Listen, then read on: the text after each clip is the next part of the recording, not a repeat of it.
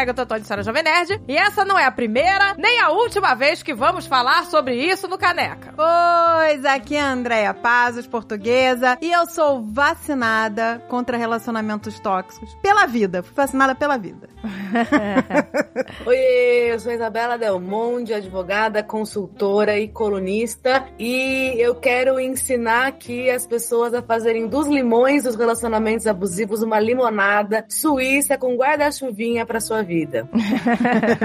Olá, Brasil! Meu nome é Marcela Soares. O Senhor é meu pastor e dos tóxicos me livrará. muita fé, com muita fé! Oi, aqui é a Mary Jo. E uma vez mamiqueira, mamiqueira pra sempre. Eu tô em casa de novo. Ei, que delícia! Eu passei duas semanas na outras casas e agora eu tô aqui de novo. Mas é verdade, é verdade. Ela tá agora toda, toda, né? Em outros podcasts. Tá toda, toda. e já gravei tanto, porque é segunda, terça e quarta, que parece que eu tô há anos sem estar aqui no Mamicas. Não é? É verdade. A boa filha a casa torna. Isso. Oi, gente, eu sou o Gus, eu sou diretor audiovisual, sou recifense e sou o homem cis aqui preparado para tentar falar o mais honestamente possível num lugar de potencial problemático em todo esse assunto que a gente tem para falar. Tô disposto e vamos nessa. Uma caneca de mamica!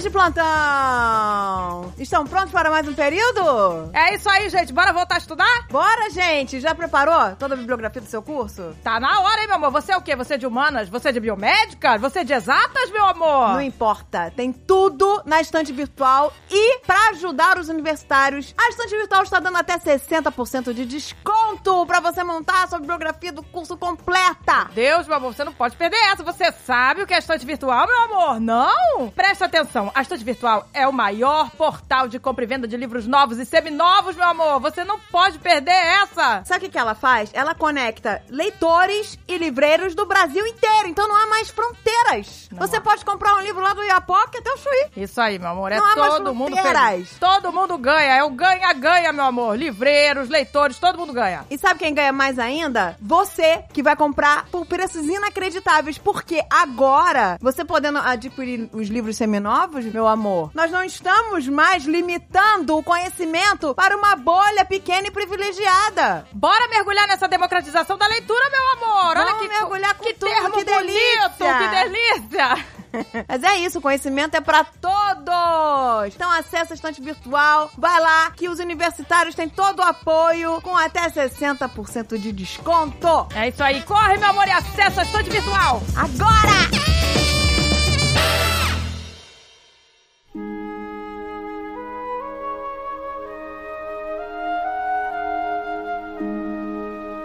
Olha, eu sei que a gente, né, que eu falei, a gente não vai ser a primeira nem a última vez que a gente vai falar sobre isso. A gente já falou sobre isso, na verdade, né, no outro programa, mas parece que esse assunto ele tá sempre parando na nossa frente de novo, né, pra gente falar de novo e de novo. Então a gente vai ficar reforçando, reforçando isso muitas vezes, gente. É, minha filha, água mole, pedra dura, Não é? Alguma hora alguém Exato. vai acordar. Exato. a gente tem que fazer essa galera acordar. Porque essa é a, é a grande armadilha, né? A maioria das pessoas não percebem que estão dentro de um relacionamento, vivendo um relacionamento tóxico, né? E quando vai perceber, já tá, né, toda sequelada. Ou coisa pior. Agora, Mary Jo, vamos começar o caso recente. Pois é, eu tô envolvida nesse momento porque eu tô fazendo podcast sobre o Big Brother e estou envolvida com aquele gabusivo, apelido dado pelo nosso príncipe Vitinho. Já tem apelido.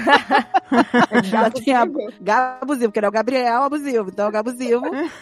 e realmente, assim, é bem sério o que aconteceu. E o que impressiona um pouco é que aquele garoto, ele tá com um monte de câmera ao vivo, fazendo aquilo como uma coisa normal. Você imagina com um relacionamento com mais tempo, sem câmera. As pessoas, amiga, elas acham que relacionamento abusivo é só se ela apanhar. Ah, ele nunca me bateu, ele é ótimo. Pois é. É. Juro pra você. Eu já escutei essa, essa frase várias vezes. Não, mas ele é uma pessoa ótima, ele nunca me bateu. Falei, gente, mas pelo amor de Deus. A pessoa, quando é muito nova, ela tem muitas inseguranças e ao mesmo tempo tempo acha muita coisa que, ah, eu acho que é assim mesmo, porque ela não tem um respaldo, ela não tem experiência, né, e nem informação suficiente para identificar, saber que aquilo ali não é saudável, que não tá fazendo bem a ela e saber que ela não pode permitir. É puxado, assim, porque para quem tá ouvindo e não sabe, né, qual foi a história do Big Brother, o rapaz tava conversando com a menina, sentado, e aí ela fala: Ah, eu sou o macho da relação, dessa relação. E ele vira e fala: É, eu vou te dar umas cotoveladas na boca, você vê. E foram mais coisas também, Marcelo. Não, teve mais, é, mas eu acho é. que esse foi o vídeo que mais viralizou, mais viralizou no Twitter é. e tudo mais. E aí, assim, eu acho muito puxado, porque há uma normalização de situações como essa e de falas como essa na nossa sociedade. E quando a gente vê o cara não sendo escorraçado, né, de votação aí para sair do programa, é mais uma prova de que há uma normalização social sobre situações assim, que a galera passa muito pano pra macho no geral, né?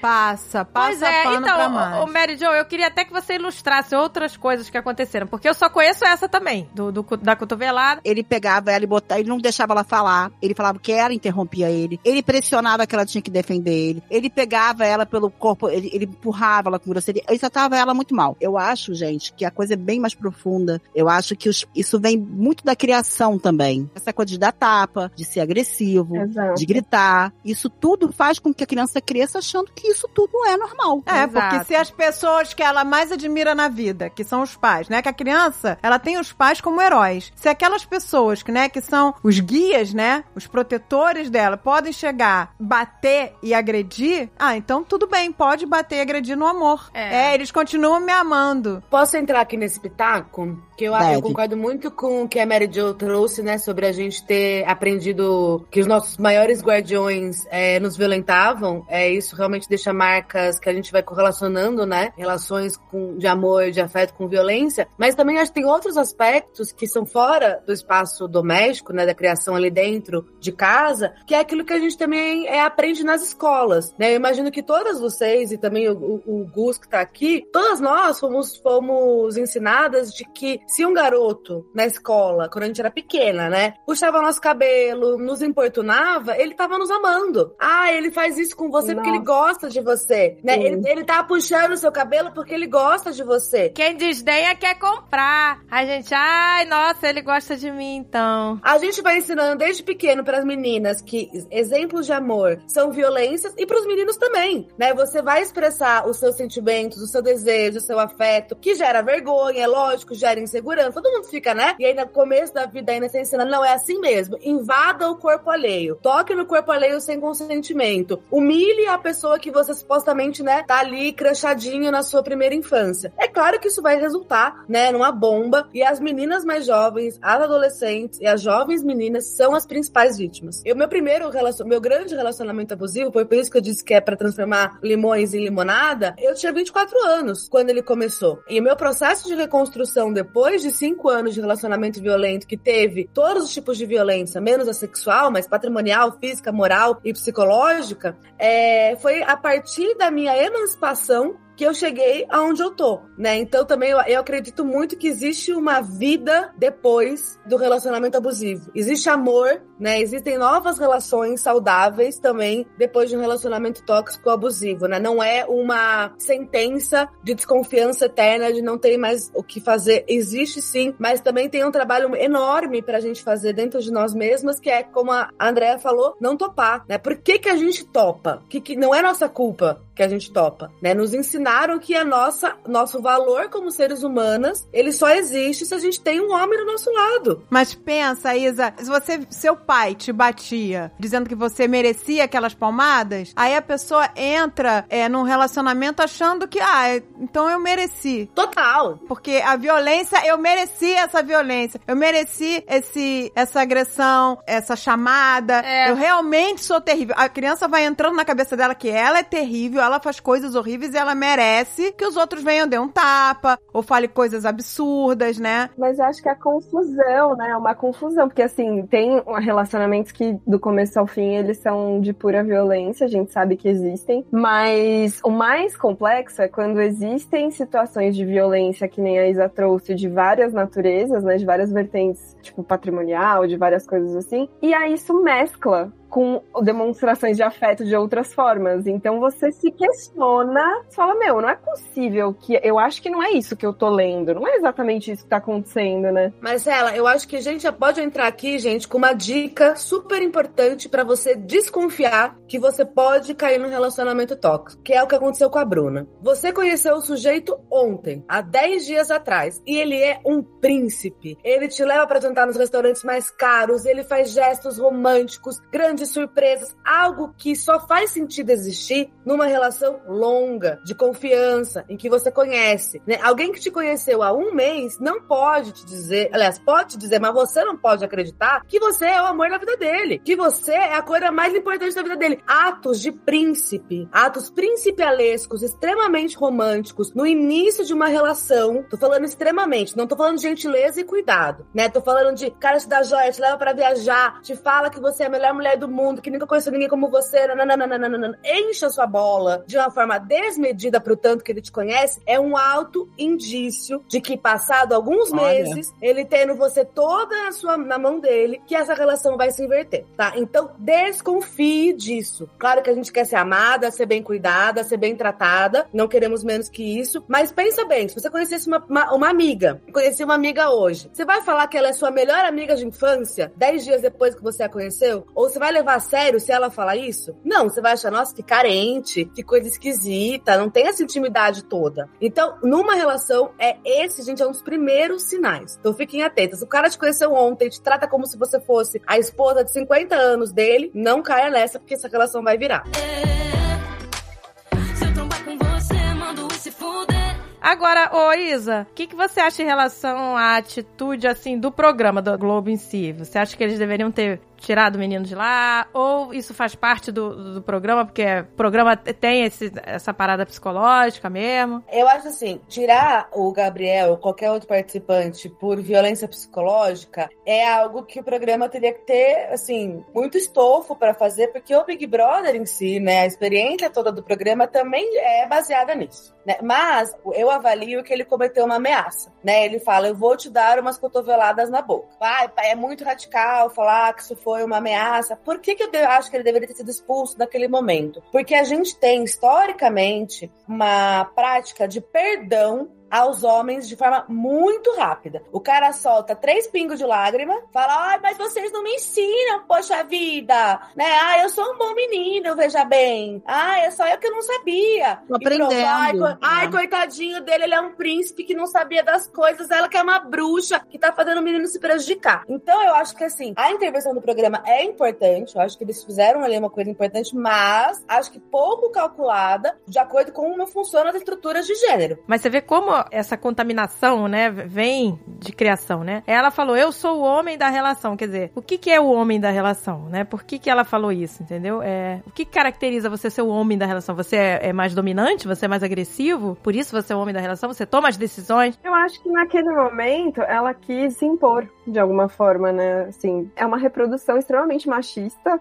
e a gente sabe disso, mas eu acho que de certa forma, a gente olhando por esse ângulo, assim, ela quis reforçar que assim, ela tinha voz ativa, ela ia falar assim, ela ia tomar as decisões, porque para ela o homem tem esse papel. Então, tipo, eu não vou me calar. É, se eu com você, mando se fuder.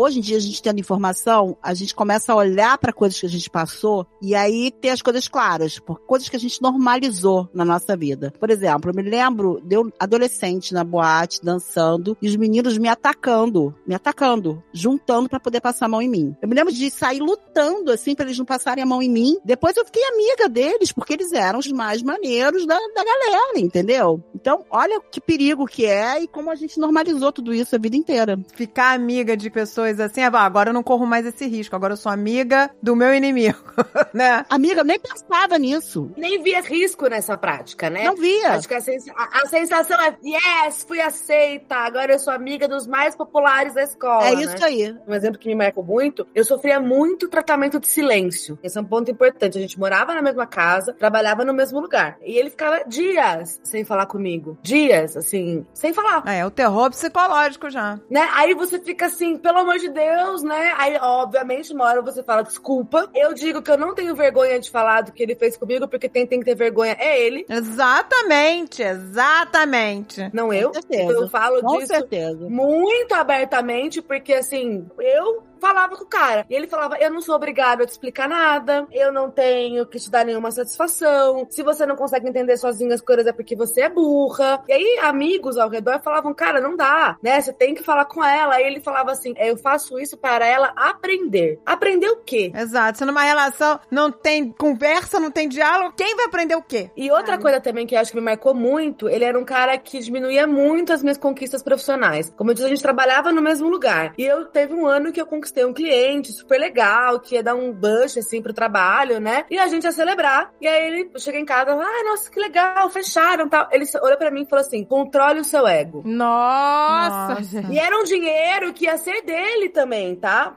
Um terço desse dinheiro ia ser dele, diretamente na mão dele, né? E assim, cara, e eu tava conquistando pra nós, sempre achando que era uma empreitada coletiva e conjunta. Então ele é um cara que queria me diminuir muito. E assim, hoje, na época, eu achava ele genial. E hoje, né, hoje, há alguns anos, eu olho e falo, ele era medíocre. Medíocre. Eu sempre fui mais isso- inteligente que ele. Mas é óbvio que isso era pura insegurança dele, né? Isso o cara se sentia muito abaixo de você e ele precisava te pisar pra poder se sentir um pouco melhor. Total, mas quando você tem 24 anos, né? A gente tinha uma diferença de idade de uns 5, 6 anos. Não é tanta, é, não acho que ele tem tanto poder assim, mas ele era, ele foi meio que um mentor profissional meu. Eu cheguei, tipo, júnior na carreira, ele já tava na carreira, entendeu? Então, quando ele foi vendo que eu fui crescendo, é, ele foi recalcando cada vez mais. Concordo, é, Mary Jo, é um seguro, né? É, só que assim, vai lidar com as suas inseguranças na terapia. Você Exato. não vai despejar pra cima de mim. Exatamente. Que sou só uma pessoa vivendo a minha vida, né? Todas nós. E essa é Ô, isso gente, que se você, você falou, tá né? num relacionamento que a pessoa não comemora as suas conquistas junto com você,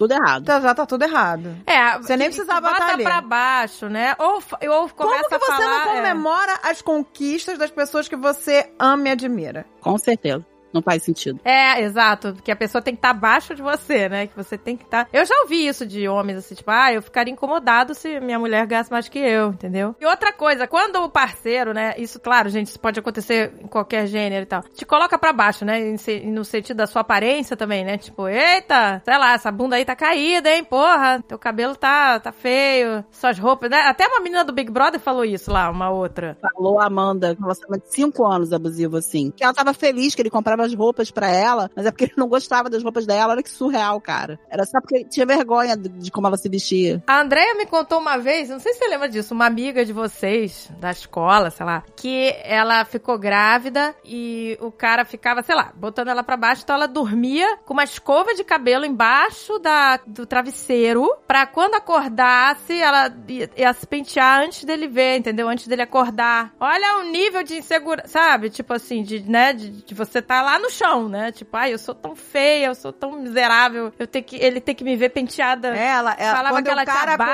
sei acordava, lá. ela tinha que estar linda. Acordava antes que ele pra se pentear, pra se arrumar toda, pra se maquiar, pra ele não ver como ela é naturalmente. Ah, e vira um sintoma físico, né? Vai pro corpo da pessoa, assim, é tão. Então, às vezes o dano psicológico, emocional que a pessoa sofre é tão profundo que, assim, óbvio que violências são violências, tá? Tudo é, quando é, tá dentro dessa caixa, tá tudo errado. Não tô falando de comparando uma coisa a outra, mas quando você toma um tapa na cara, você sabe que você tomou um tapa na cara. Você tem absoluta certeza que você tomou um tapa na cara. Ninguém vai, vai ach- contar pra você, não, você não tomou um tapa na cara. Você sabe que você tomou, porque você se sentiu, você entendeu que aquilo foi um tapa. A violência psicológica e emocional, ela não é dessa forma. Então você passa situações, assim, às vezes rotineiras, né, que nem a Isa trouxe, e que você não entende muito bem o que, que tá acontecendo, e aí você se questiona e você começa a tentar trazer, só que a primeira coisa, você tem muita vergonha de falar sobre isso, porque como você vai contar para as pessoas próximas que, né, como você vai falar? Você fica muito envergonhado de falar algumas situações, então você começa a falar, não, eu não, eu não sei se eu, com quem que eu vou falar isso aqui? Com quem que eu posso me abrir? Com quem que eu posso abaixar baixar a guarda. E geralmente, casal, né, tem muito isso também. Os amigos são em comum. Exato. Casais, amigos de casais. Aí você fica meio que, ai, mas eu não posso falar que ele, que é tão legal e todo mundo adora ele e acha ele o máximo, falar que ele é um cara abusivo. É, você não quer prejudicar a pessoa e tudo aí mais. chega então... disso, né, gente? É, e aí, só que assim. É a gente tem que falar. É um trauma que fica, né, na pessoa,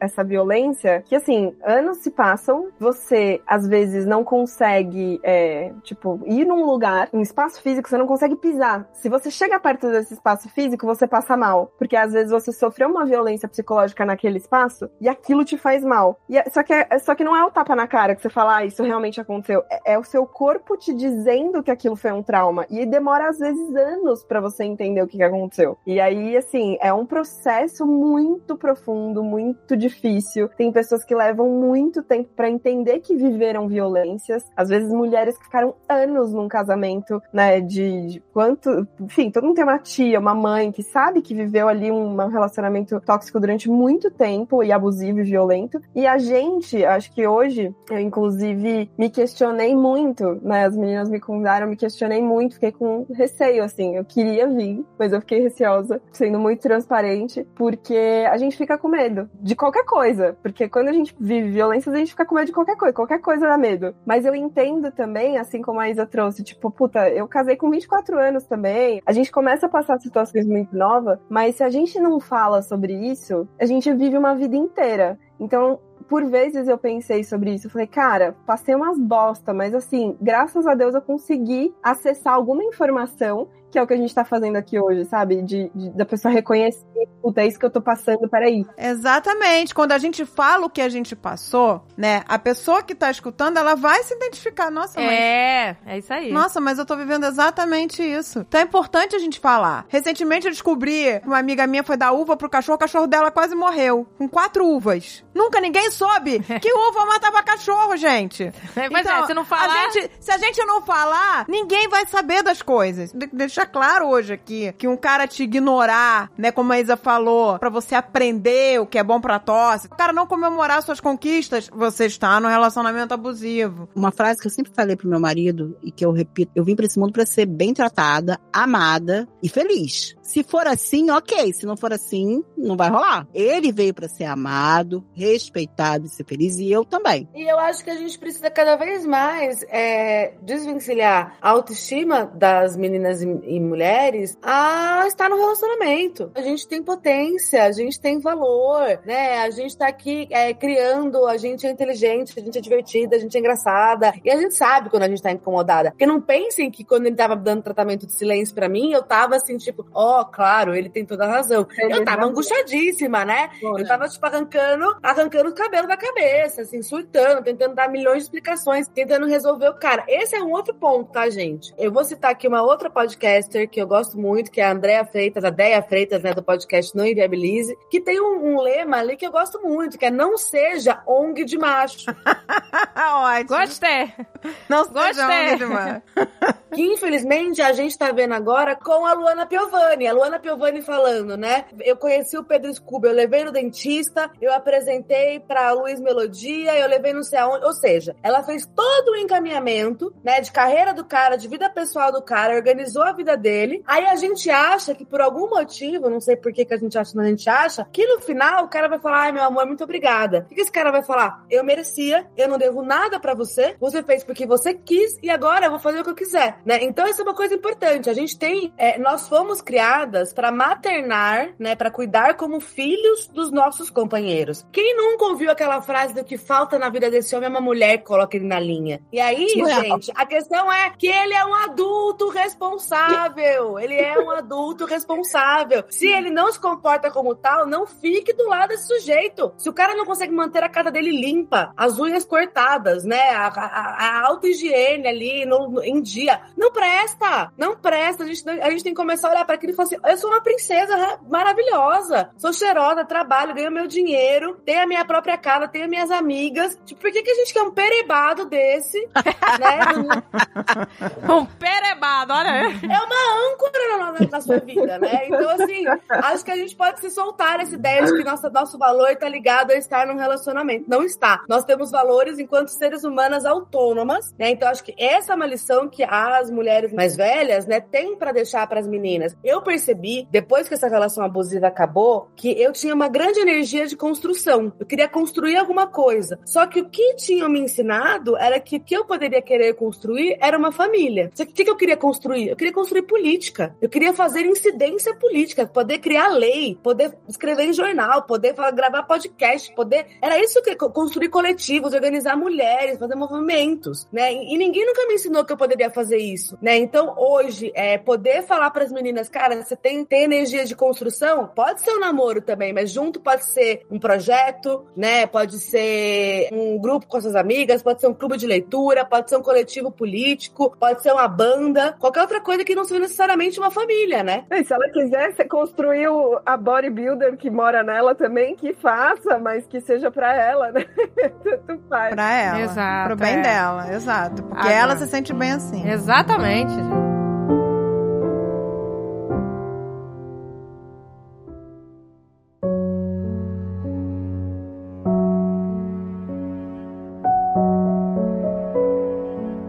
Vamos ao nosso querido Gustavo, que tá aqui. Gustavo, nós Ele queremos aqui, tá? saber. Tá? Você viveu um relacionamento abusivo? Eu vivi um relacionamento abusivo. Eu, de modo geral, eu acho que o abuso ou os maniqueísmos, a manipular uma relação é algo muito comum da parte do homem, assim. Então, eu não, eu não vou nem te dizer que eu vivi um relacionamento abusivo, que eu fui um abusador. Eu acho que existem, em todos os relacionamentos que eu tive, existiu algo de abusador dor que eu provoquei. Seja por inveja, seja por insegurança, seja por ciúme, seja por medo de mim mesmo, seja por pressão, porque eu precisava ser aquele homem. E aí, eventualmente, uma coisa que eu fiz muito foi o seguinte: é, voltando para trás, assim, nessa construção. Eu também estudei num colégio que tem essa estrutura super. É, é colégio religioso, eu sofri muito bullying e eu aprendi ali que as pessoas que tinham mais sucesso social eram as pessoas mais agressivas agressivas, que abusavam, que tinham as pessoas tinham um certo medo delas. Assim. Por outro lado, eu era o, o, excluído dos excluídos, né? Eu sofri bullying por bastante tempo. E é engraçado que quando chegou no segundo, terceiro ano, uma dessas meninas que participavam desse núcleo de homens, famoso heterotop, assim, ela começou a ser legal comigo. E eu achei isso muito estranho. Certo, tudo bem. É, na mesma semana que ela começou a querer conversar comigo, rolou uma foto no Orkut. E aí eu dei um eu fiz um comentário tirando onda de alguma coisa da imagem dela. Foi, eu lembro, foi da perna dela fazendo uma piada em cima disso. Ela respondeu com a carinha e nunca mais falou comigo. Lógico. Só que eu fiquei pensando, mas peraí, mas não é assim que tu é tratada pelos teus amigos? Porque eu que não posso ser assim para ser aceito ali também? Porque no final das contas, por mais que eu achava aquilo estranho, o objeto de desejo estava lá, que é o objeto de ser amado, o desejo de ser acolhido, o desejo de ter amigos, de aquele ego ferido, fragilíssimo. Então, existe um, uma imagem do homem macho que é vendida para nós que a gente fica meio seguindo o tempo inteiro e a cada momento. Nas amizades, como vocês falaram, existe uma competição masculina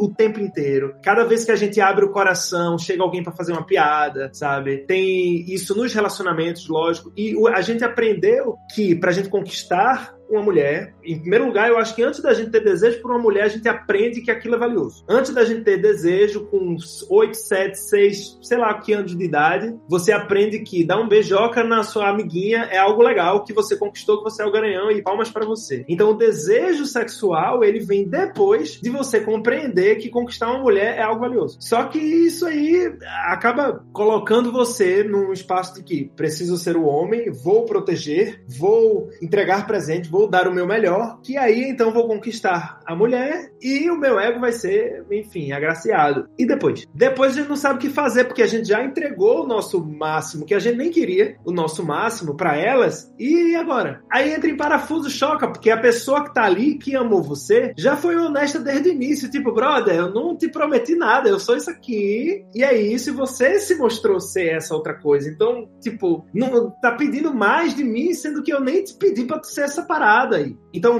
a minha, a minha posição de abusador sempre foi nesse sentido também que foi falado, né? De ser uma pessoa, de tentar ser esse macho alfa, que eu não, não sou. Eu tenho uma feminilidade bem grande, que eu amo e que eu sou artista por conta disso, é, mas que ela é o tempo inteiro sufocada por mim mesmo já, porque, enfim, eu já tenho, eu tenho 32 anos. Então, por criação, pela sociedade, agora eu mesmo que me sufoco. Não tem mais ninguém do tipo, vai, te vira. Aí eu mesmo que me sufoco. Chego naquelas relações ali que são subliminares, porque, é, de certa forma, você tem essa dificuldade de se abrir de primeira e começa a se manipular ali para tentar conquistar aquela pessoa. Só que aí quando você conquista, você diz assim, ó, oh, cansei, não quero ser o macho alfa, mas não, aí você é o oposto. Agora é tu que se vira aí pra, sei lá, acolher todas as minhas dores e aí eu vou enlouquecer, mas ao mesmo tempo não faz sentido, porque, enfim, é uma bagunça e todos os meus relacionamentos, eu, eu lido com isso até hoje também. A minha companheira, eu avisei para ela que ia estar nesse podcast, eu disse, mas o que, que tu vai falar? Eu disse, não, eu vou falar sobre as besteiras que eu já fiz. Eu disse, mas tu avisou que tu ainda faz besteira?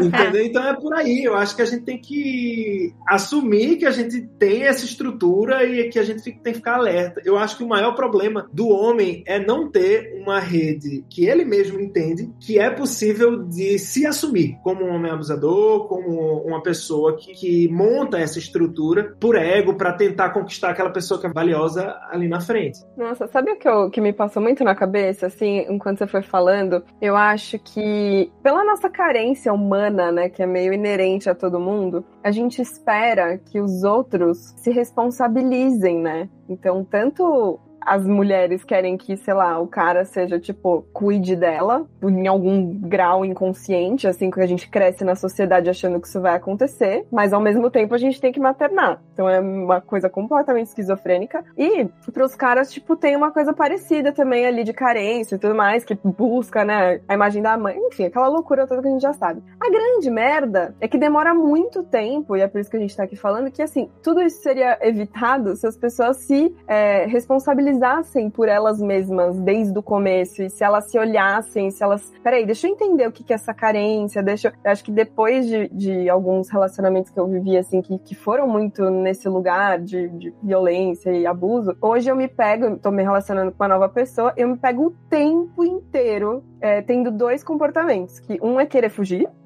é tipo, eu não sei se eu tô pronto. Tipo, você quer sair correndo, assim, porque você quer é, falar. Mas se eu me virar sozinha, né? Tipo, você quer se esconder, assim. E ao mesmo tempo, é tentar não jogar tudo em cima do outro. Então a gente vai muito pros extremos, assim. Ou eu tenho que jogar tudo pro outro ser responsável, ou eu tiro tudo da mão do outro, porque ninguém tem nada a ver, eu me, me basta. E, meu, não existe. Se relacionar é um equilíbrio. E se as pessoas tivessem essa consciência de, tipo, eu preciso me responsabilizar por mim mesmo antes de querer que qualquer pessoa pegue é, o que eu sou para ela, a gente ia se sentir menos frustrado, porque fica uma coisa desigual, independente se, se é um cara, se é uma mina, as, são relações, né? E aí, se a gente entrega mais o nosso pão pro outro e a gente fica sem pão, a gente fica com fome. E aí, naturalmente, a gente vai falar, porra, eu dei tudo. Mas é que nem a Isa falou, você deu tudo. Não significava que a pessoa tava fazendo um pãozinho pra você comer depois também. É, então a gente eu tem acho, que ter responsabilidade você, sobre isso, né? Você traz um ponto super fundamental, cara, que é,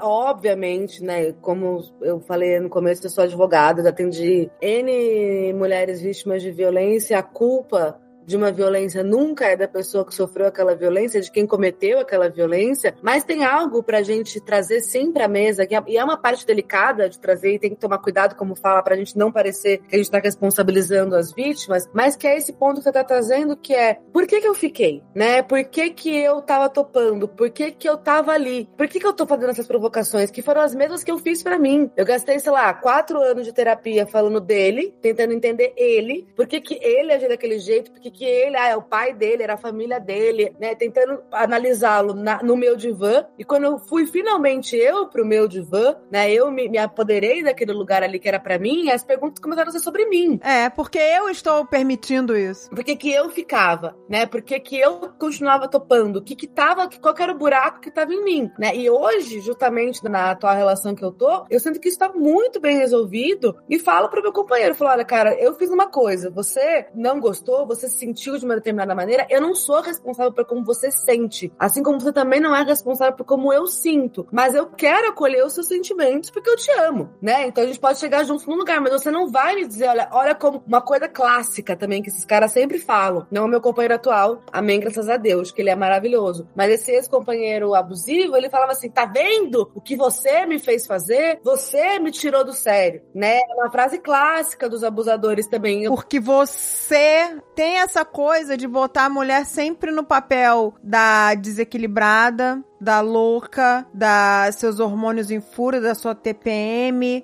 Tem muito dessa coisa de da mulher sair como a, a causadora, causadora de todos os problemas a doente da cabeça e o cara sair como nice guy, entendeu? Tem muito disso. Ah, que ela é louca, que ela é... Mas, mas assim, é, o caso da Luana Piovani é muito isso, tá, amiga? Eu acho que ela expõe demais na internet, sim, porém, o cara é o good vibes e ela é que quer dar educação e quer dar um... que quer dar uma família para aquelas crianças. E ele é o cara que não quer que as crianças estudem, que não quer... Eu, Maria José, eu, Mary Jo, tô do lado da Luana Piovani. Eu tô do lado dela. E na Sempre época do Big eu também tô. Ele falou, inclusive, em rede nacional, que dava um. Ah, se precisar, eu bato na minha filha. Vocês é. lembram disso? Ele falou. Lembro, ele falou, lembro. se precisar, eu bato no Dom, né? E olha que eu adorei ele no Big Brother. Eu sou uma Big Brodeira. Então, assim, adorei. Achei que queria ser. Eu e André, a gente queria ser amiga dele. Mas você vê como é que as coisas são. É, eu achei que ele era um super nice guy. Mas é exatamente isso, gente. A gente tem que separar as coisas. Porque a pessoa é, pode ser nice guy, mas não quer dizer que ela não seja abusiva. Exatamente. Entendeu? Tem. Aliás, esses são os piores. Eu acho que esse é o pior tipo de, de pessoa abusiva. É aquela que é contagiante, é aquela que é carismática, é aquela que todo mundo adora. Sempre que o cara chegar para você, dois aspectos a minha ex é louca. Tenha certeza absoluta que você é a próxima ex louca. Nem se relaciona, né? Você é a próxima ex louca. Você é a próxima ex louca. É, a próxima, certamente. E outra coisa, se o cara não é firmeza com a mãe do filho dele ou com os filhos, ele também não é para você. É, pois é. A gente tem uma ilusão de achar que a gente pode mudar a outra pessoa. Porque foram, a gente foi ensinado assim: o que, que ele precisa de uma mulher para colocá-lo na linha. Então, portanto, nós mulheres teríamos superpoderes de mudar. Eu vou falar uma coisa para vocês, meus colegas. Se eu tivesse superpoder de mudar homem, a gente já tava vivendo no mundo feminista. Vamos aceitar que mentiram pra gente. Então, é, cara, não vai mudar por você. Você não é especial e você não é diferente das outras mulheres, você é simplesmente uma mulher, né? Tão comum quanto a anterior, como a próxima. No primeiro, acho que baixasse um pouquinho a nossa bola, entender, cara, não vai ser por mim que ele vai mudar. E se o cara não é firmeza com os filhos anteriores, por que, que você acha que ele vai ser com o seu? Né? Não vai. Ele vai continuar sendo o cara que não paga pensão, que te ameaça de perder a guarda do teu filho se você quer reivindicar algum direito. Botando foto dela nua, botando foto dela nua no processo. O YouTube tá fazendo, entendeu? É. Ele tá montando ali um arcabouço para depois tentar tirar a guarda das três crianças da Luana. E eu também acho que a Luana dá uns bafão ali na internet que eu, particularmente, não daria publicamente, mas a Luana nunca expõe as crianças. E de as repente. Não aparece. De repente, é o que ela fala, tá? É a única coisa que dá certo. Quando ela faz, ele paga a pensão. Quando ela faz, ele resolve. Talvez ela, ela encontrou a forma do jeito dela, coitada. Porque também a gente, a gente tem que ver quais são as armas. Ela, graças a Deus, tem a arma de poder falar na internet, ser ouvida e dar certo. Quanta mãe aí que não consegue? Que não consegue Total, que o cara pague, que... entendeu? Exposição em rede social a gente já sabe que muitas vezes vai ter efetividade. Agora, assim, o que, que ele faz? Ah, é um absurdo, ela está falando nossas questões expondo as crianças. Ele vai lá e posta nos stories dele, supostamente, um texto do Dom, né, do filho mais velho dele, que eu não, eu não acho que foi ele que escreveu, eu não acho que foi ele que postou, eu acho que foi o pai. Tá? Essa é a minha leitura, essa é a minha intuição sobre aquela situação. Caso típico de alienação parental. E mesmo que tenha sido o próprio dom, por que, que essa criança está sendo exposta à preocupação do pai de perder patrocinador? Uhum. Essa não é uma conversa dentro do lado de criança. Gerar essa angústia numa criança, não tem essa conversa com criança, entendeu? Então, assim, ele tá alienando, se ele estiver fazendo isso, ele tá falando, olha, a, a Luana, quer dizer, a alienação parental nem existe, né? Mas ele tá ali difamando a mãe perante os filhos e criando um clássico também. A mãe é carrasca, porque a mãe é que cuida, que leva na escola, que cuida de tarefa, que leva no é, dentista, é para chata, chata, é e ele é... É a chata que, ele é o legal, não pode né? ter internet, a chata que... Ela que bota limites, ela que educa, gente. E ela educa mesmo. É, ela que educa. Ai, gente, olha, difícil pra caralho ser mina nesse mundo. Raiva que dá. Porque assim, a, a mulher o, tem... O certo é ser homem, amiga. O é sério, não. os olhos só olhando, não sabe nem pra onde ele olha. Não, mas vamos lá. Gustavo tá com medo, né, gente? Não, fica triste, Gustavo, calma. Olha. Onde que eu me meti? Gustavo, calma. Ele tá perdendo o brilho nos olhos, assim. Ô, Gustavo. Gente, o Gustavo, o Gustavo tá do nosso lado porque ele teve a coragem. Porque eu, não, eu, eu, falei, eu falei assim, seria tão bom. A gente comentou, né, Isa? Seria tão bom se tivesse um homem. Sim. Tivesse coragem de falar: olha, eu já fui um cara abusivo e hoje em dia Exato. eu reconheço isso e não quero mais replicar isso. Aí eu falei: ai, gente, tá pra nascer o cara que vai ter coragem é. de assumir isso. E o Gustavo veio com a cara e com a coragem. Só que ele. a, gente tá, a gente tá na revolta aqui. A gente tá na não, revolta. Mas... mas não quero, é isso, não quero colher de chá, não, porque essa mensagem precisa ser passada. Eu tô aqui muito numa posição de ouvir e respeitar tudo que vocês estão falando. Mas como é que você eu... percebeu, Gustavo? Você... Pois é, isso que eu queria saber. Você percebeu, deu o um clique e falou: não, eu preciso mudar. Foi em, em, algum relacionamento que você conseguiu ainda continuar no relacionamento não, e mudar com aquela não. pessoa? Ou foi no próximo? Já trouxe? Foi você por, levou a bagagem foi, pro próximo? Foi assim, eu desisti. Não dá. Dá mais não. Qual eu, eu fiquei ouvindo vocês e fiquei sentindo uma coisa assim, por que que os homens não vão mudar de comportamento, né? Disse, caramba, mas será que ele não podia mudar, sabe? Se ele é diferente, mas, mas por que que ele não muda? Porque eu acho que a gente fica criando uma a necessidade do ego é tão grande e isso é tão montado mesmo, articulado, que é como se o homem criasse um universo paralelo em que ele precisa convencer todo o redor dele de que aquilo é a verdade. Então, tipo, ah. Pra ele se auto-justifica. Ele fica se auto-justificando para tentar manter aquela zona de conforto social ali. E aí, quando acontece algo que é estrondoroso, que é absurdo, é, violentou fisicamente uma mulher, o homem tenta se descolar totalmente daquela imagem. Eu acho que todo mundo é capaz de mudar, né? Eu, eu acredito muito no seu processo de caminhar para ser um homem antimachista e antimisógino. Mas o que eu quero pontuar, o que eu queria pontuar sobre a minha fala, é que o sujeito não vai mudar por você. Elas são por nós,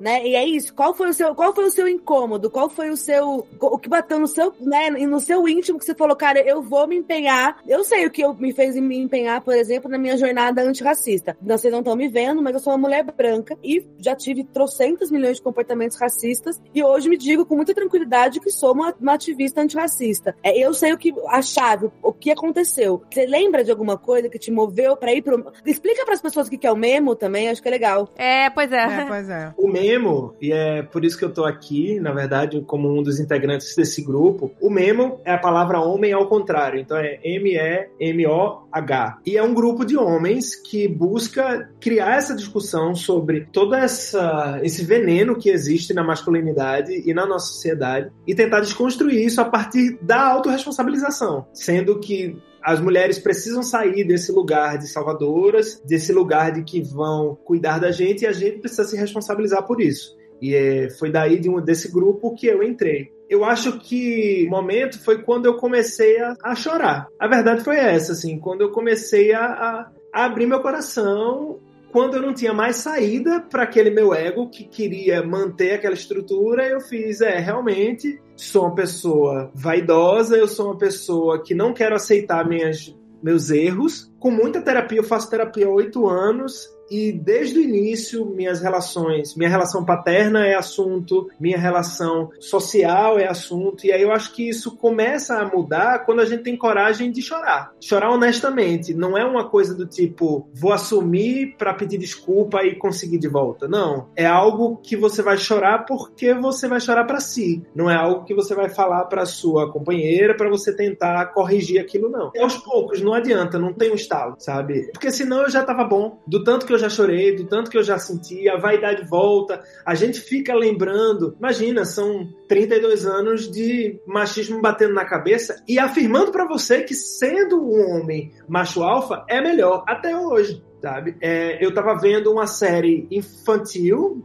é, americana e um, uma fala da mulher foi: ele assumiu a culpa por mim, sabe? E aí tava lá o cara heroicamente segurando uma espada e tirando ela da responsabilidade de ter feito um crime. Eu fiz, mano, é isso que não dá. Eu não quero que uma pessoa mais nova olhe assim, nossa, então eu vou assumir a responsabilidade de algo para ser querido por uma mulher. Ele vai querer cobrar, vai ficar com raiva, vai dizer que ela é uma louca, que ela deveria ter dado mais que não dá, porque isso se retroalimenta. Eu acho que chorar as nossas dores honestamente é a melhor forma. Assim. Mas para você chorar essas dores, teve um clique em algum momento. Exato. O que fez você procurar o grupo de apoio? É. É, normalmente, é, eu acho que esses processos de mudança, eles são provocados por pessoas que são diretamente atingidas pelas nossas discriminações, né? Seja racismo, machismo, LGBTfobia. É, você acha que teve alguma mulher aí na sua vida, ou alguma travesti, né, que tenha incidido sobre você, assim, que tenha te movido aí procurar o memo? Ou esse incômodo estava construindo na sua terapia? Esse incômodo foi construído. Eu sou uma pessoa que, na hora do desespero, eu ajo. Eu vivo muitas coisas, vivo muito intensamente, então eu vou muito para os limites das relações, para os limites dos acontecimentos. Eu amo muito, mas aí ao mesmo tempo eu sofro muito, e às vezes isso carrega outras pessoas. O que começou a acontecer foi que, como eu comecei a ter a minha vida sexual, minha vida relacional mais ativa do que no colégio, eu comecei a ter isso com frequência. Então, comecei a ter relacionamentos simultâneos. Com medo de perder, com medo de. sem, sem dar muita abertura, assim. Era aquela coisa do. tô te conhecendo, não conto muito da minha vida, a gente vai se divertindo juntos e vai chegar um momento que isso não se sustenta e alguma coisa vai acontecer. Ou a menina cobra de mim, tipo, e aí? Ou algo acontece que ela descobre que eu, que eu saio com outra pessoa. E não é algo dito, não é aberto. Isso, 10 anos atrás, não tinha esse, essa discussão, sabe? E antes de discussão, eu acho que isso precisa ser dito. Olha, eu tenho essa estrutura de, enfim, eu tenho desejo. Eu sou um homem bissexual, eu tenho desejos e a não monogamia dentro dessa estrutura funciona melhor para mim. A pessoa precisa saber. Claro. Precisa sim. É isso mesmo. É. Tem que saber. Mas, Gus, que horas que você se deu conta que você estava sendo um abusador nesse Quando relacionamento? eu comecei a mentir para essas pessoas e a tentar sustentar os relacionamentos, as relações, com medo, é, eu não queria perder aquilo que era bom de cada pessoa. Entendi. E aí começa um lugar egoísta. Teve um nessa relação que as pessoas diziam para mim, né? Essas mulheres diziam para mim: "Fale, velho, seja honesto". E eu não, não conseguia, não, não, porque é se colocar num lugar de ter que escolher. O homem, tanto egoísta que é, porque a gente aprende que gente, o homem pode ter tudo. Mas tem muito dessa cobrança entre os homens, não é? O mais maneiro da galera é o pegador, é o que pega mais garota. Eu cheguei ao cúmulo de trocar nome de gente. Eu tenho um nome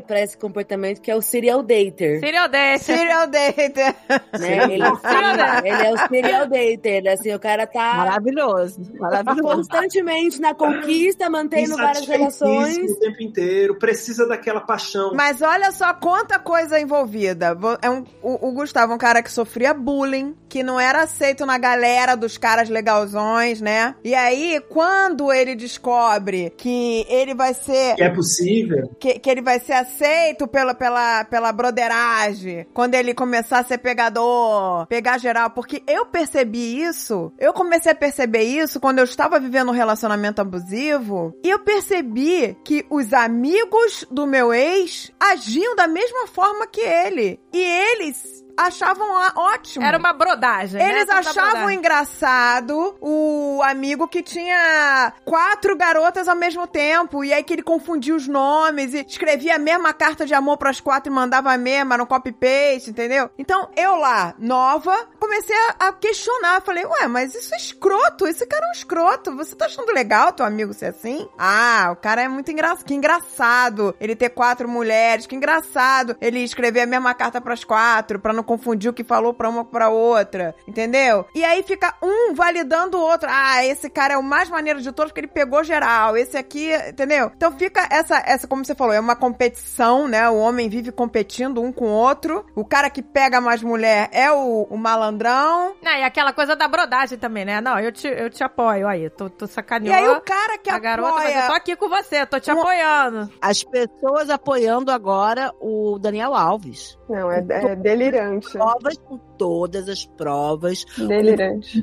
As pessoas aprovando o Daniel Alves. Uh, amiga, eu, eu escutei, eu juro pra você que eu escutei pessoas falando: ah, a garota tá fazendo isso pra tirar dinheiro dele. Não, e ela já falou que não quer dinheiro nenhum. Ela já falou que não quer um centavo, entendeu? E aqui eu vou entrar de novo pra falar o quão triste é que essa menina, né? Eu tô aqui chamando de menina, mas essa mulher teve que abrir mão de um direito, porque na Espanha, em caso de condenação do agressor sexual, a vítima tem um direito automático a uma indenização financeira. Porque sofrer uma violência sexual custa para a vítima. Vai custar terapia, remédio, é, psiquiatra, é, advogada, às vezes a pessoa não consegue manter o emprego e ela vai perder renda. Então tem todo um custo, uma cascata né, de problemas que vem junto com a violência sexual. E ela sentiu a necessidade, e é muito triste que ela tenha sentido isso, de abrir mão de um direito para que ninguém pudesse dizer para ela que ela queria fama ou dinheiro. Para validar o que ela sofreu. Pois é, e ela abre mão, ela se empobrece. É, é, nojento, assim, é nojento. Mas eu, a, a, a Mary Jo fez um comentário quando eles estavam contando né, das relações simultâneas e tal. Ela falou que caído. E eu gostei muito disso, Mary Jo, porque eu acho que a gente tem que começar a, a, mudar um pouco o que é legal em ser homem, né? Não é legal ser o cara pegador, ser o cara que é o womanizer. Porque, assim, quando o, o Gus estava fazendo isso, né, e as mulheres falando, cara, só seja, só, só seja sincero,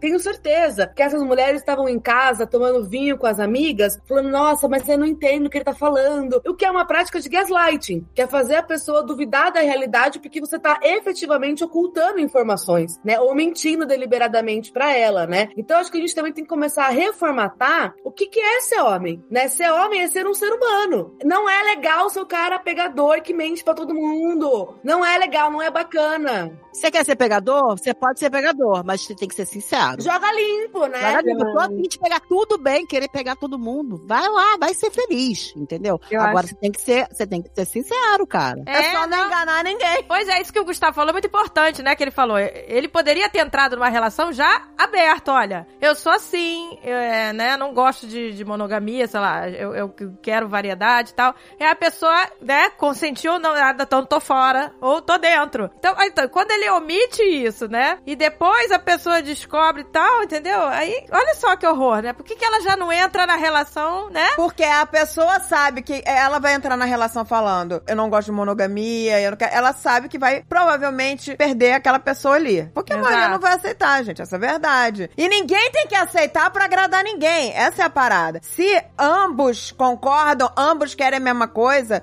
beleza. Mas se um vai abrir mão de certas coisas para agradar o outro, tá errado. Tem uma outra parada que, além disso, a chance de você perder a pessoa que não vai topar, né? Esse acordo. A outra coisa é bancar que a outra pessoa vai viver a mesma liberdade que você. Exatamente. E não adianta, a gente sabe que a masculinidade dominante reduz as mulheres, diminui a nossa humanidade, não nos percebe igual ao homem. Exato. Então, como assim ela vai transar com outros caras ou com outras minas? Ela vai sair sem, sem mim? Ela vai, né, escolher uma roupa bonita, escolher uma calcinha legal para sair naquele date novo que não é que não é comigo, né? Essa essa objetificação da mulher também não permite que os homens fiquem tranquilos com o fato de que, cara, isso vai acontecer. Eu fui muito traída. Isso aconteceu muito e eu não tive a oportunidade de igualdade. Então assim, isso é um negócio. E aí, assim, não é uma, não é duas, não é três, são muitas vezes. E aí, cara, é uma situação muito difícil, assim, porque aí o que é o ego do cara inflado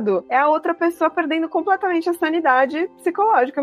Tipo, porque, enfim, a pessoa tá ali repetidamente falando uma coisa e fazendo outra. Exatamente. Entendeu? Então é completamente enlouquecedor. E aí você começa, enfim, né? Abre um buraco negro na cabeça das mulheres, que provavelmente, não sei se foi o caso, não sei o quanto você se envolveu, não sei como foi a situação, mas no meu caso foi muito difícil, foi uma situação muito complexa e que abriu ali o rombo para não só, é, enfim, outras coisas, né? Tipo, outros problemas de relação, dinheiro, de enfim, uma série de coisas. Então, eu acho que é muito complexo, assim. E aí, eu, eu tava, até esse fim de semana a gente tava tomando café da manhã, eu tava com meu namorado atual, conversando sobre isso. Ele falou: Ah, se você tivesse sido casada e aí você viveu uma vida plena, feliz e tudo mais, e deu tudo certo, vocês foram felizes. E aí, tipo, com uns 80 anos ele vira para você e fala: Ah, eu te traí. o que você ia pensar? Eu falo, eu ia dar pra primeira. eu pegar um amigo velhinho dele. Olha que delícia. Não, mentira. Mas assim, quando, quando eu descobri as traições na época, né, e eu falei brincando, mas assim, é que a raiva, tipo, a primeira coisa que você sente, você fala, meu, vou pagar na, mes na mesma moeda. Você fala, ah, eu quero fazer a mesma coisa. Porque você sente uma, uma situação muito injustiçada. Você fala, meu, eu não tive escolha nessa porra, né? Você fica puto. Mas por outro lado, tem toda uma questão de como a gente deixa de respeitar, às vezes, o que a gente é, pra, tipo, cumprir uma tabela de vingança. E eu acho que o que mais hoje. A resposta nunca é agir igual o agressor, nunca, gente. Nunca, nunca. Mas é, é a primeira coisa que vem na cabeça pela raiva. E assim, e hoje eu, eu sei dessa situação que eu vivi, é, muito eu, tipo, sou ainda. tô me organizando ainda emocionalmente sobre isso, mas porque eu me culpei e ainda me culpo por uma série de coisas. Porque quando você passa tanto tempo numa situação assim, você vai sofrendo uma, duas, três várias agressões. Chega uma hora que você fala, eu vou me defender. Eu não tô saindo daqui, mas eu tenho que me defender. E aí você começa a aplicar abusos de volta, que não necessariamente sejam os mesmos, mas tipo, ah, um tratamento de silêncio, fiz muito. E aí você começa, porque, assim, senão você não sobrevive, você não consegue Sim. ficar ali. Então, isso é uma coisa que é muito complicada numa relação abusiva, assim, porque você começa a ser um espelho da outra pessoa para poder estar tá ali. E aí, quando você sai. E você não é aquilo. Você não é aquilo. E aí você sai, e aí, assim, você não entende o que você se tornou, você se julga, você se culpa, você acha que você é pior que a outra pessoa. Tem tantas coisas, é tão nocivo. E assim, tudo começa por uma, uma, uma briga de ego, né? Então, acho que você falou muito dessa coisa do ego masculino e tudo mais. É, as pessoas, elas maquiam as maiores dores de autoestima delas com superioridade. E a gente faz isso o tempo inteiro. Então é por isso que tudo calha né, nesse mesmo lugar de, tipo, auto-observação, auto-responsabilização pelas. Tipo, quais são as minhas feridas? Às vezes vem na infância. Vocês estavam falando lá no, no começo, né, sobre a criança, tipo, ver uma violência e aceitar depois na vida adulta uma, uma situação parecida e tudo mais, mas é porque ela lê a violência como uma demonstração de afeto inconsciente, assim. Tipo, eu, eu sei porque eu tive uma situação assim na minha família, tipo, o casamento dos meus pais foi um caos. E aí, quando eu traço a paralela, eu falo, nossa, eu aceitei tudo que minha mãe aceitou. Porque você viveu isso. Você viu que, ah, isso é família, é assim. É o significado conhecido. É, é o seu referencial. Aí você começa a namorar é. uma outra pessoa, você tá numa outra relação, e aí às vezes eu vivo coisas que eu, tipo, vou pras minhas amigas e falo, isso é normal? Porque você já não consegue reconhecer direito o que, que é normal, porque você vive, que nem a Isa falou, é uma euforia, né, do relacionamento abusivo ali. Os mais altos são os mais altos, os baixos são os mais baixos, e é tipo um é assim, é uma é totalmente inconstante. Quando você vive uma coisa linear, você fala, tem alguma coisa errada, tá muito Tá parado, né? Tá, tá, é, tá tedioso aqui a coisa, mas aí a gente vai descobrindo com o tempo que é bom de um relacionamento é a estabilidade. É lógico. Né? É claro que vão ter, né, momentos que a pessoa tá diferente, vai ter uma fase, vai ter uma crise, mas ter ali, né, o, o, o quadro geral, ser um quadro é de estabilidade. crise, que é importantíssimo. Super! As crises movimentam um relacionamento para algo melhor ou para terminar. O equilíbrio tem Não, crise vai vai existir, né? O equilíbrio Mas o é problema... honestidade. Tipo, se Agora, eu é acho honesto, que... tem equilíbrio. Esse é o ponto. O que não né? dá... Eu vivia, gente, eu tinha uma sensação de viver uma novela mexicana. Cada dia da minha vida, que não é uma novela, é um ser humano existente, era uma, um capítulo de novela mexicana. Você terminava o dia chorando, né? Ou você tá chorando, ou você tá, tipo, transando sob pétalas de rosa, sabe? Tipo, um negócio que é... Isso é atraente. Mas é, mas isso que você falou... Né? Isso é algo é? que é envolvente, né? E Pega no um cabelo, fazer as pazes, acaba sendo uma é. coisa, um tesão, né? Então, gente, eu tava Exato. lendo sobre isso, eu tava lendo sobre isso, que uma, fizeram uma análise do ciclo do relacionamento abusivo, e é exatamente isso, é tensão, violência e reconciliação. Então ele fica nesse ciclo, tensão, violência é, e reconciliação. É, porque quando volta, volta naquela loucura, naquela paixão, naquela puxação de cabelo. Tem gente que nunca mais vou fazer, eu te amo, você é muito importante. Às vezes sai até uma criança, às vezes tem até ah, um filho. Exato.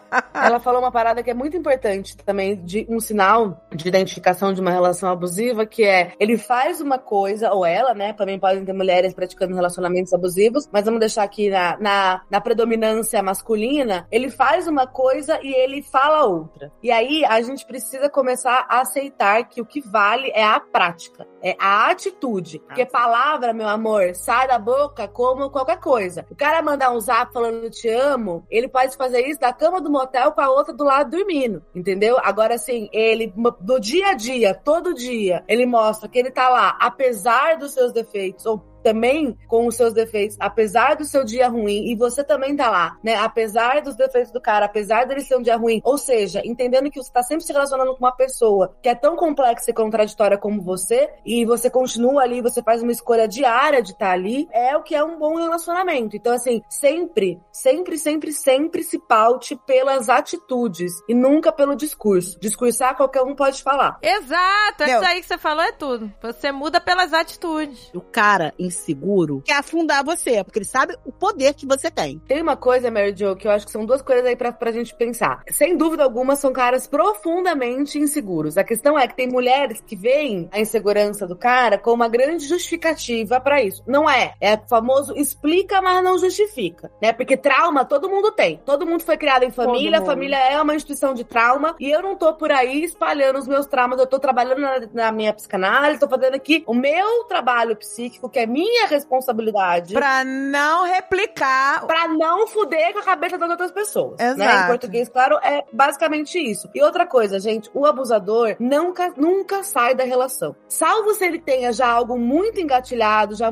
tipo, uma circunstância que para ele é mais favorável, uma outra relação, ele não vai sair. Então, uma coisa muito comum que é o cara te humilha. Você é feia, você é gorda, você se veste mal, suas amigas são chatas, ninguém gosta de você. Aí você fala assim, porra, mas por que, que tu tá comigo então? Se eu sou esse caminhão de coisa ruim. E aí o cara ainda fala assim, mas ninguém vai te querer. Só eu mesmo é. pra te atorar, né? Quem vai, vai ficar com você, sua louca? E aí, meu ah, amor... Se fosse eu, meu amor, tem tantos aí. Tem...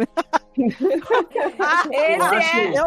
Mas os caras falam isso, amiga. Eu vou falar, gente, eu vou falar uma coisa horrorosa que eu falava pro meu marido quando eu era adolescente. Meu amor, se você me trair, eu vou nos seus amigos. Isso é vingança escrota, tudo que a gente falou aqui que não tem que fazer. me trai. Que você vai ver onde eu vou recorrer a minha vingança. Eu não vou em qualquer um. Eu vou no seu amigo.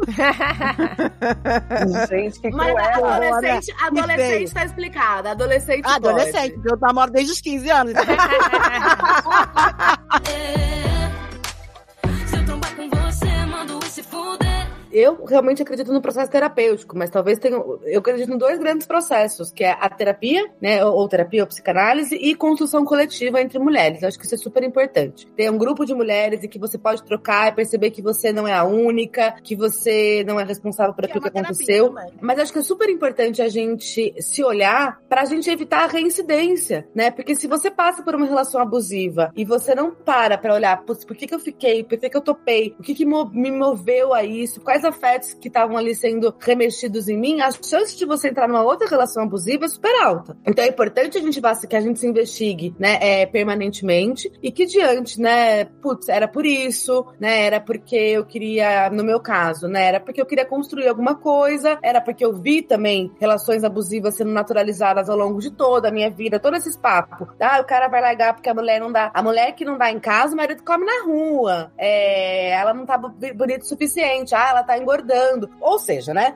Nós somos responsabilizadas o tempo inteiro pelo que os homens fazem. Exato. E esse, gente, eu não topo mais isso, mas assim, eu não, eu não consigo nem mais entender, assim, essa operação. Eu passei por isso, eu fui isso, eu me sinto tão outra pessoa que parece uma alienígena, aquela Isabela lá, tipo, de 2010 a 2017, sabe? Não parece que sou mais eu. Fica o aprendizado para as mulheres que estiverem ouvindo que não é sobre você. Não é sobre você, entendeu? É, não, o problema não é você. O problema não é você porque você passou uma situação dessa, porque você viveu uma situação dessa, a gente se culpa. Aí a gente fica na situação, acredita aí, quando sai também se culpa. Enfim, né? A vida da mulher é uma eterna. Mas não é, não é culpa nossa. Tipo, as pessoas têm que se olhar e elas acabam uma influenciando a outra o tempo todo com esses traumas não cuidados, né? E não observados. Eu vou dizer, eu sou militante mesmo. Eu não aceito ninguém passar pano para ninguém à minha volta. Então, se meu marido, meu cunhado, seja lá quem for, meu filho, é amigo de alguém abusivo e passa pano, eu não aceito. Eu não aceito. Eu chamo atenção, eu reclamo, porque eu falei, eu falo, ah, gente, não dá. Não dá para ficar passando pano pra pessoa que faz isso, isso, isso, isso. Não dá. Não dá, sabe? E a gente não pode deixar realmente que as pessoas à nossa voz, a gente tem que abrir os olhos. Não é legal, entendeu? Não é legal é, passar a mão na cabeça de uma pessoa abusiva. Ah, coitado. Mas não é coitado. Ele sabe muito bem o que ele tá fazendo, entendeu? E, coitado é, é. da pessoa que sofre o abuso. Essa é a coitada, entendeu? Eu até me lembrei agora de uma série, uma série que eu adorava quando criança, que era aquela Married with Children.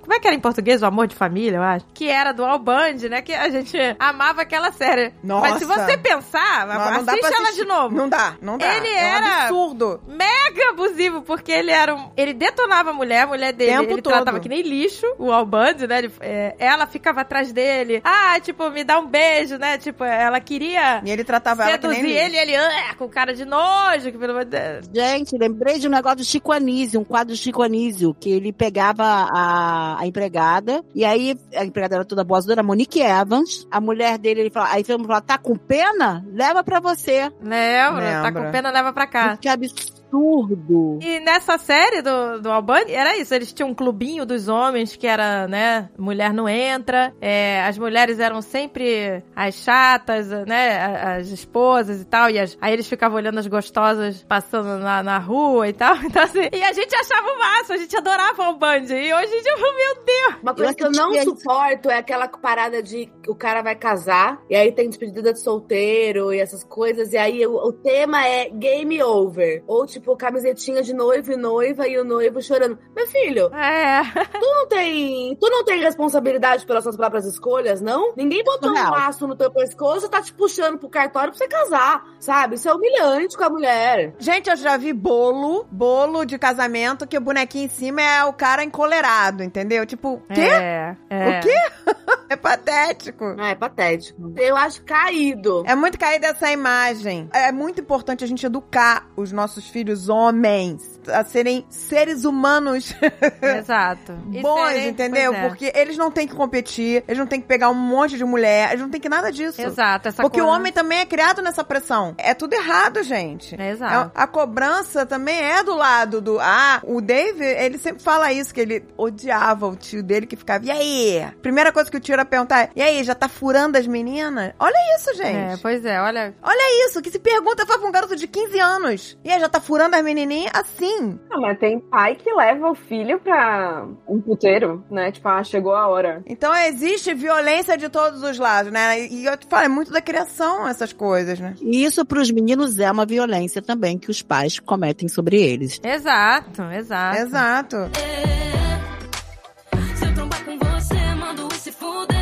ser homem e ser mulher não é natural, né? Ser homem e ser mulher é uma construção social. Alguém ter dito lá atrás que ser mulher é ser violenta e ir pro espaço público, a gente teria simplesmente né, uma situação diferente. Então não é natural. O que acontece? As meninas, desde piquititicas, são criadas para essa maturidade. Então as nossas brincadeiras são brincadeiras de casinha, brincadeiras de vida adulta, né? Sim, de responsabilidade. A gente já tá sendo já educada, então, é, aí a gente também é educada para docilidade, para cordialidade, para se comportar, para ser obediente. Enquanto os meninos são, tipo, né, mas vai ser permitido a eles serem crianças, adolescentes, que o ideal é que todos nós fôssemos como é um garoto de 14 anos. Bobão, perdido, que não sabe das coisas, não entende nada de nada, e que vai começar a transar, a pensar ali com 16, 18 anos. Mas não é isso que acontece. E aí o que, que acontece? Quando a gente tem 13, 14 anos, a gente tá já, entendeu um pouco mais do mundo, entendeu um pouco mais da vida, foi muito mais cobrada, né, para sermos mais maduras, para sermos bem comportadas e obedientes e responsáveis, e bem na escola e toda, todo o pacote que vem com isso, a gente começa a ter uma,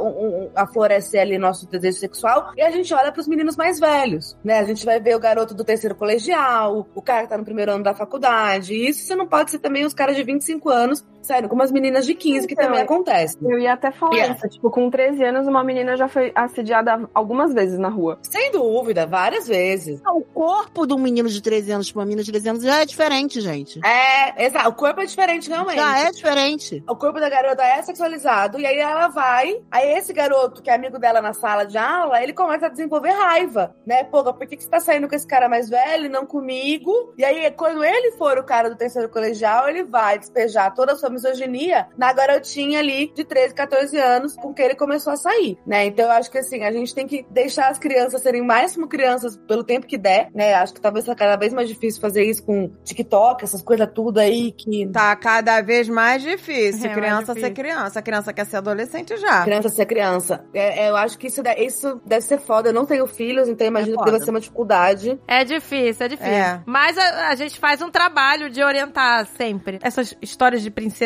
indefesa à espera do príncipe não colam mais. Ela, com oito anos, ela não gosta disso. Ela fala: que, que, que coisa esses filmes antigos da Disney? As princesas ficam esperando o príncipe, que coisa horrível. Ela não precisa de príncipe. É, ela quer anos. ser aventureira. E eu, com oito anos, eu queria o príncipe do filme. Exato. Ai, que lindo! ah, eu também, claramente. Eu queria muito. Nossa, eu ficava, ai, que delícia, meu príncipe. Será que eu vou achar meu príncipe, meu Deus? eu posso dizer uma coisa? É, no final das contas, com a minha terapia, no final das contas, eu descobri que eu também queria o príncipe. É. Entendeu? Tipo, receber uma pessoa que vai cuidar de você, que vai lhe amar, colocar no seu colo. É, não tem gênero isso. Todo mundo vai matar o dragão pra você, pra te salvar. É, pois é. Não, dá um trabalho ser príncipe. Deus me livre. Não. É. Saiu, você saiu de uma prisão, né?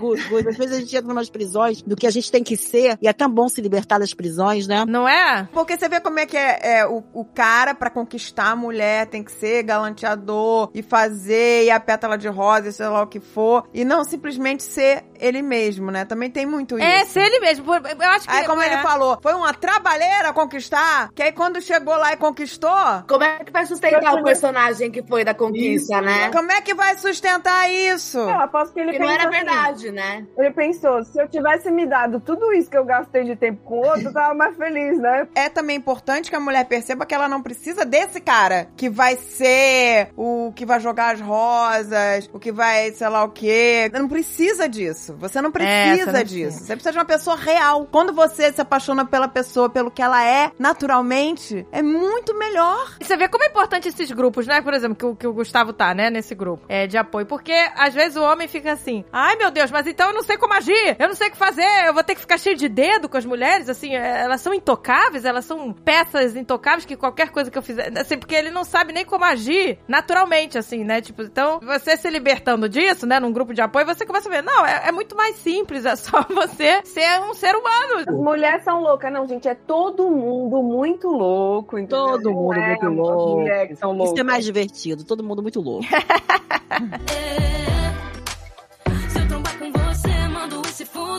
os homens tendem a empurrar um pouquinho para lá os limites entre ser ou não ser um abusador ou não. E a gente fica meio que testando, sabe? Tipo, não, não, não, até aqui dá pra gente ser um cara legal. Se a gente pular essa etapa, não. E aí, às vezes, quando a gente pula, a gente, não, não, não, mas na verdade o que eu quis dizer era outra coisa. Então a gente fica manipulando entre nós o que, que pode ser ou não, o que é legal, o que não é, sendo homem. Eu acho que você falou uma coisa muito cirúrgica agora, porque eu tava justamente quando a gente tava conversando todo mundo, eu pensei assim, o que caracteriza um abuso, né? Assim, o que que é isso? E na minha leitura é quando a gente passa um limite. A gente passa um limite, isso é um abuso porque existe um limite ali. E as pessoas elas acham que ah, o meu limite é desse jeito, então o do mundo inteiro tem que ser, ou tipo, só o meu é desse jeito. E assim, cada um tem o seu. Se você não pergunta para outra pessoa, você pode estar tá passando o limite dessa pessoa e você pode estar sendo abusivo de fato. Então, é, é tão simples quanto a gente se comunicar, só que as pessoas querem impor, né, as verdades delas, os limites delas sobre os outros. E eu acho que é esse,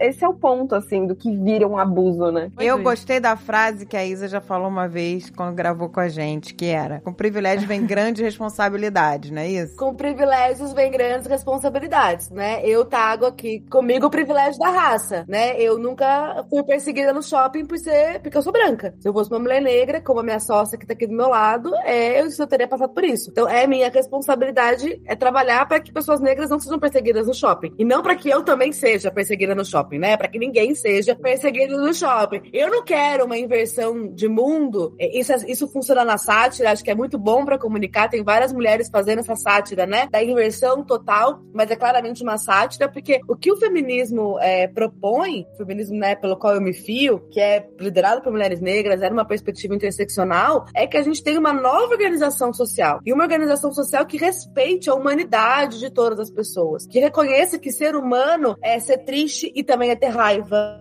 Que ser humano é gostar e não gostar, é acertar e é errar, né? Todo mundo. Acho que é um puta desafio a gente se colocar nas, nas relações, sendo quem a gente é, porque a gente cresceu, todos nós, tanto homens como mulheres, ouvindo que quem a gente é não é bom. E aí a gente chega numa relação e fala, bom, agora eu não posso ser eu mesma, porque se esse cara descobrir que eu ronco, por exemplo, ele não vai querer mais ficar comigo. Então eu vou aqui, né? Se ele descobrir que eu tenho bafo, se ele descobrir que eu, não, que eu faço cocô, né? Que são coisas que assim, as mulheres, né, que eu, que eu tenho fisiologia humana, já o cara, né? Putz, se eu chorar, se eu for fraco, se eu não ganhar bem, se eu não tiver um puto emprego, se eu não tiver todos os dispositivos, né? O carrão, o apartamentão, a roupa cara, né? A, toda, toda aquela performance de chegar num restaurante, passar de maneira discreta ali a gorjeta pro garçom, como se fosse 007, é, não vão gostar de mim, né? Eu, particularmente, me atraio muito pelos homens que são, que parecem-se mais com mulheres. Não fisicamente, mas de subjetivamente, né? Que são homens que se, que se refletem, que pensam, que se parecem mais com a construção do que é ser mulher, novamente, né? Não com o que é naturalmente de ser mulher. Porque esses homens existem, gente, né? Opa, se existem! Esses homens existem. Existem, existem muitos exato, homens maravilhosos. Claro, gente. E aqui a gente tá falando a importância da gente criar nossos filhos para serem esses homens maravilhosos. Exato, porque a gente tem que usar, olha, e aquela coisa, acho que a mensagem final para todo mundo é isso, vamos usar os nossos privilégios para mudar as coisas, porque o homem pode usar o seu privilégio de ser homem, né, para mudar as coisas. Nós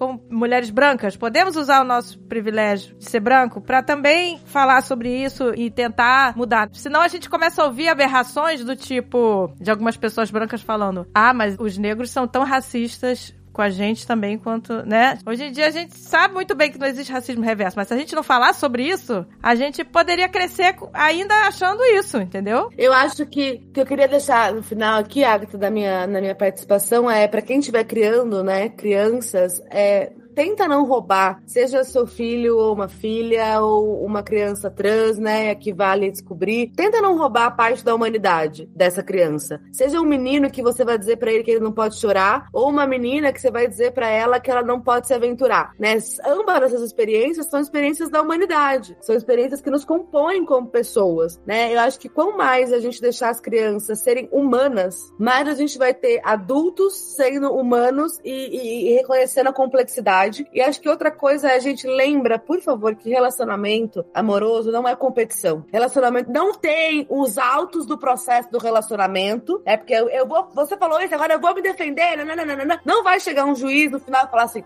Gustavo sempre esteve correto, né? Isso não vai acontecer. Isso é uma, isso é uma relação que ou a gente está caminhando pelo menos para um lado parecido, tentando construir alguma coisa, porque se for uma competição, vai ser um eterno processo de destruição. É uma guerra. É, uma guerra. E assim, não gaste a sua vida, né, competindo dentro de um relacionamento amoroso. A vida é curta para que a gente não possa viver em paz, em tranquilidade e ter uma relação que ela tenha de melhor, que é impulsionar o que a gente tem de potente, mobilizar a transformação informações que podem ser importantes pra gente, mas não cai na competição, é, que acho que é uma coisa, uma resposta, como a, a, a Marcela falou, uma resposta muito comum. Eu também caí com meu ex em algumas circunstâncias, e aquilo eu falei, cara, não é isso que eu quero, né? Eu quero um parceiro ou uma parceira, mas enfim, é um parceiro de vida que tá comigo, pro bom e pro ruim, e, e que tá todo dia escolhendo estar tá ali, né? E lembre-se disso, a gente sempre pode sair das relações, a gente pode sair das relações. Então, é, espero que a gente tenha trazendo informações úteis aí pras pessoas. Tem muito na internet, pesquisa, tá na dúvida, gente, tô num relacionamento abusivo, pesquisa na internet, tem informações, tem atendimento psicológico gratuito, www.mapadoacolhimento.org.br é um serviço que oferece atendimento jurídico e psicológico gratuito para mulheres vítimas de violência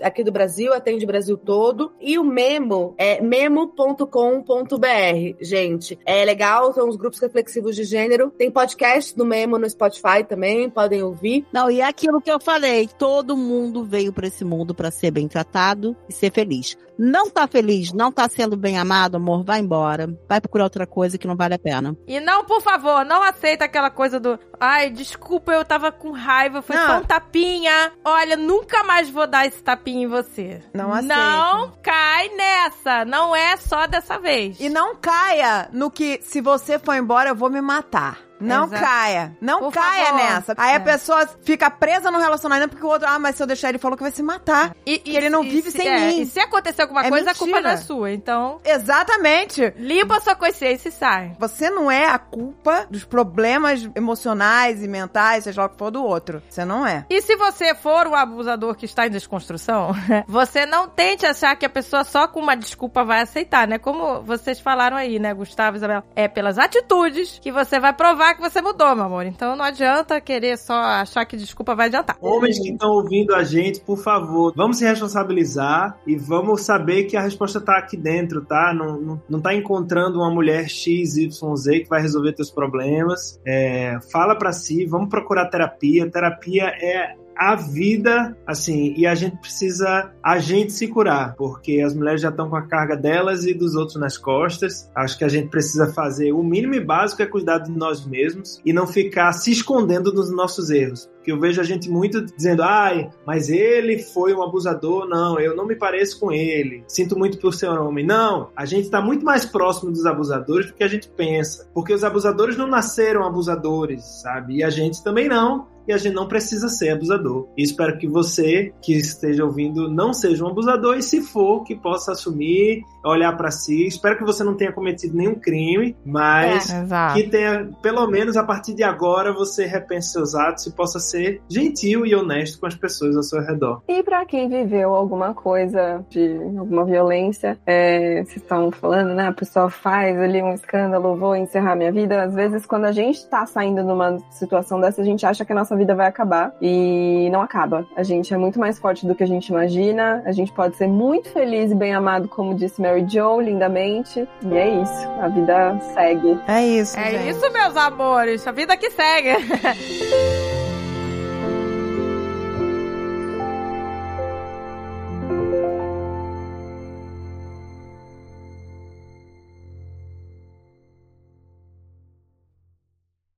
Este podcast foi editado por Radiofobia, podcast e multimídia.